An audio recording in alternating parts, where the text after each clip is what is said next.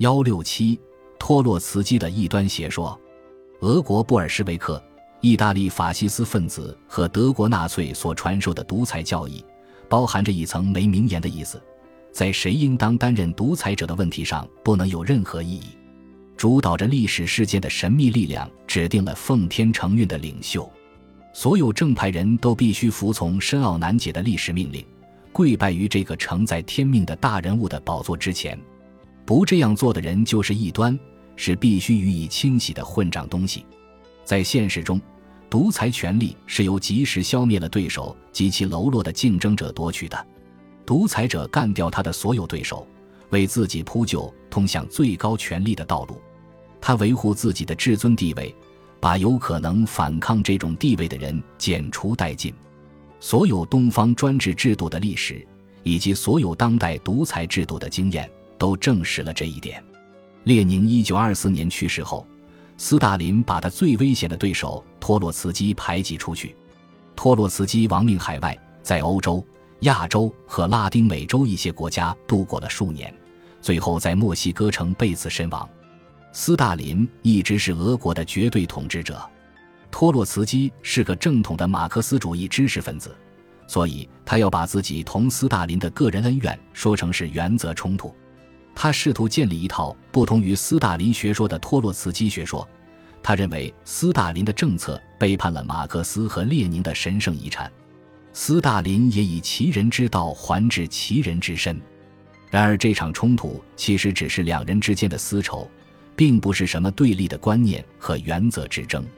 也许有些策略上的小分歧，但在基本问题上，斯大林和托洛茨基的看法是一致的。一九一七年以前。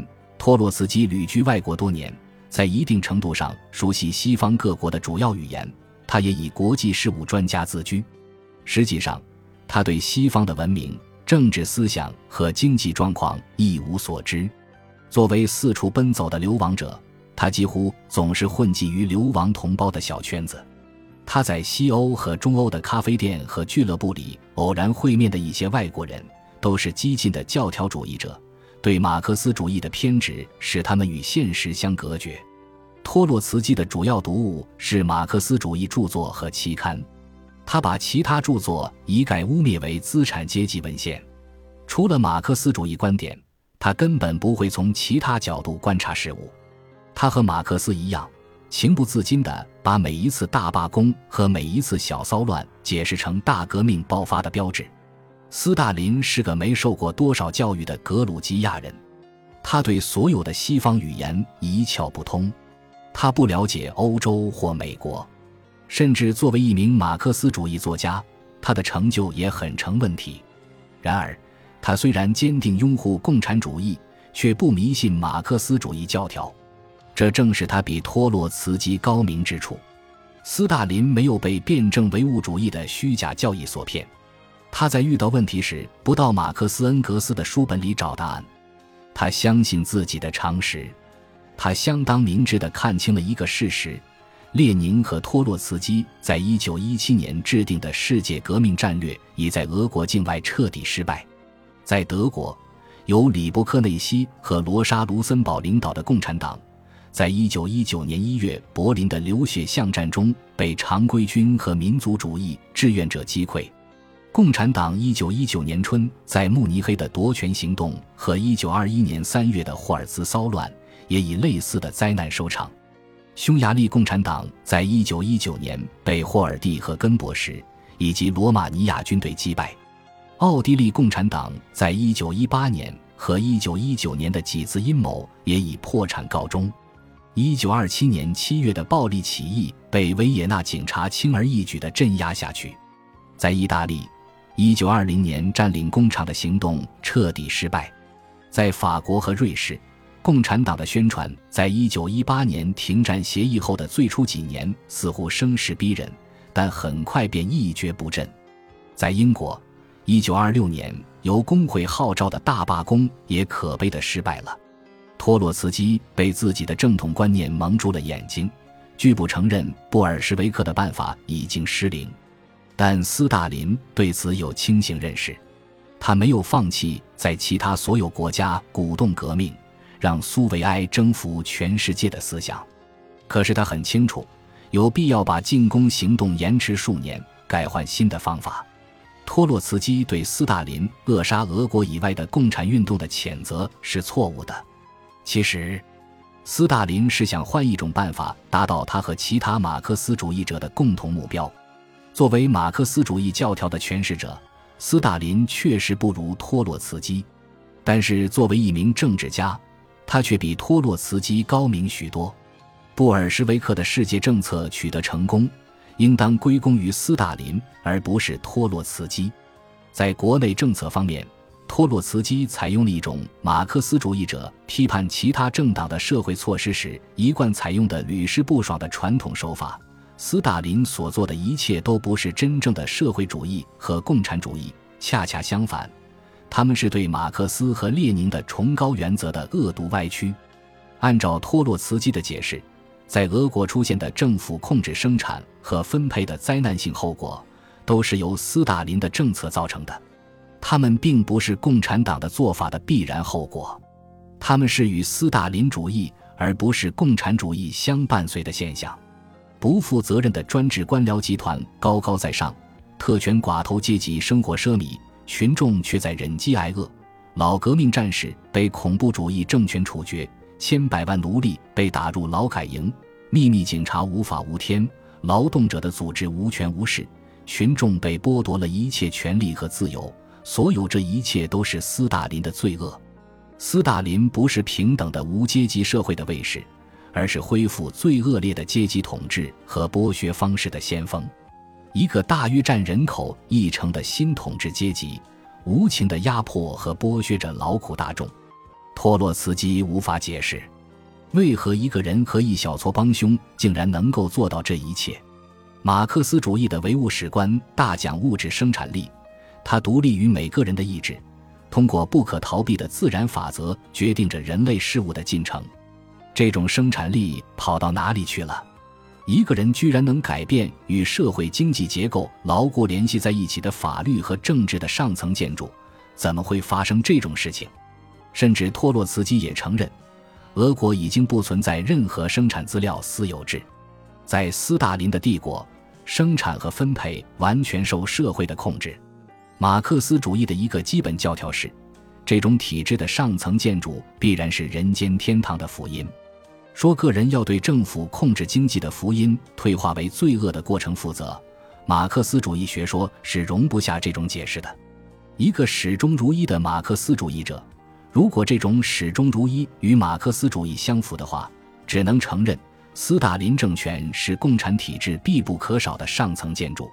在托洛茨基的纲领中，所有基本内容都与斯大林的政策完全一致。托洛茨基主张实现俄国工业化，这也正是斯大林五年计划的宗旨。托洛茨基鼓吹农业集体化，斯大林建立集体农庄，消灭了富农。托洛茨基主张建立庞大的军队，斯大林建起了一支这样的军队。托洛茨基掌权时也不是民主的朋友，相反，他狂热地以独裁方式镇压所有破坏分子。不错，他没有预见到那个独裁者会把他本人——托洛茨基，一个马克思主义宣传家，消灭罗曼诺夫家族这一光荣事业的老战士，当做最邪恶的破坏分子。就像其他所有独裁制度的拥护者一样，他设想的是他本人或他的某个亲密朋友能够成为独裁者。托洛茨基是官僚主义的批评者，可是他并没有提出在社会主义体制下管理事务的其他方式，因为除了官僚式的管理之外，唯一的选择就是追求利润的私有经济。事实上，托洛茨基只发现了斯大林的一条罪状。当上独裁者的是斯大林，而不是他本人。在这两个人的恩怨中，他们都是对的。斯大林是对的，因为他坚信自己的政权是社会主义原则的化身。托洛茨基也是对的，因为他断言斯大林政权把俄国带入了地狱。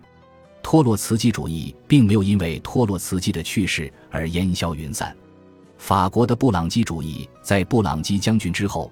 仍然存活了一段时间，西班牙仍有一些卡洛斯主义者，虽然唐卡洛斯的后裔已经死光了。当然，这些借名人余威而生存的运动都好景不长。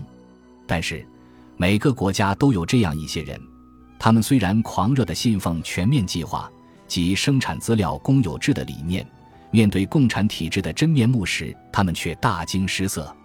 这些人心灰意冷，他们梦想着一个伊甸园，他们以为。共产主义或社会主义意味着富足悠闲的生活，人们享受着充分的自由与快乐。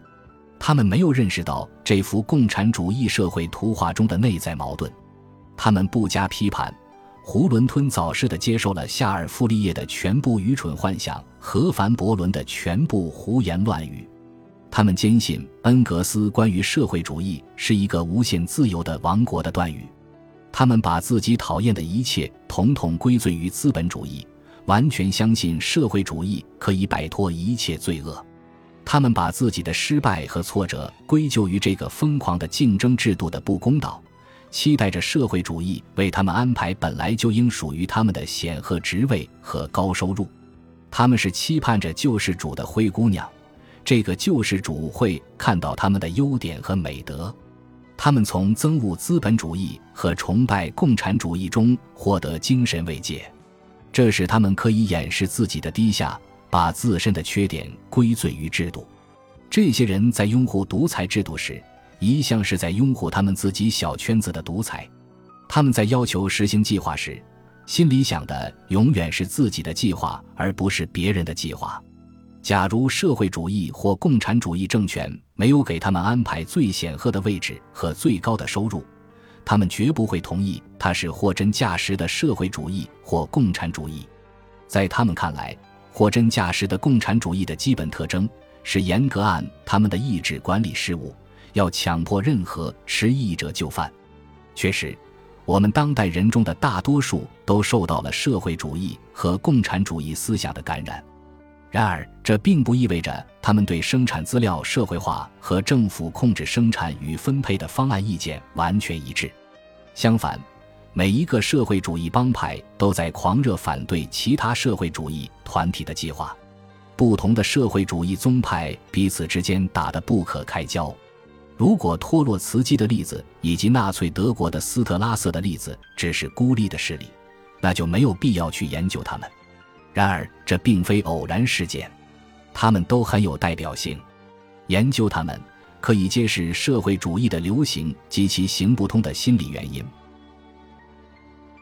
本集播放完毕，感谢您的收听，喜欢请订阅加关注，主页有更多精彩内容。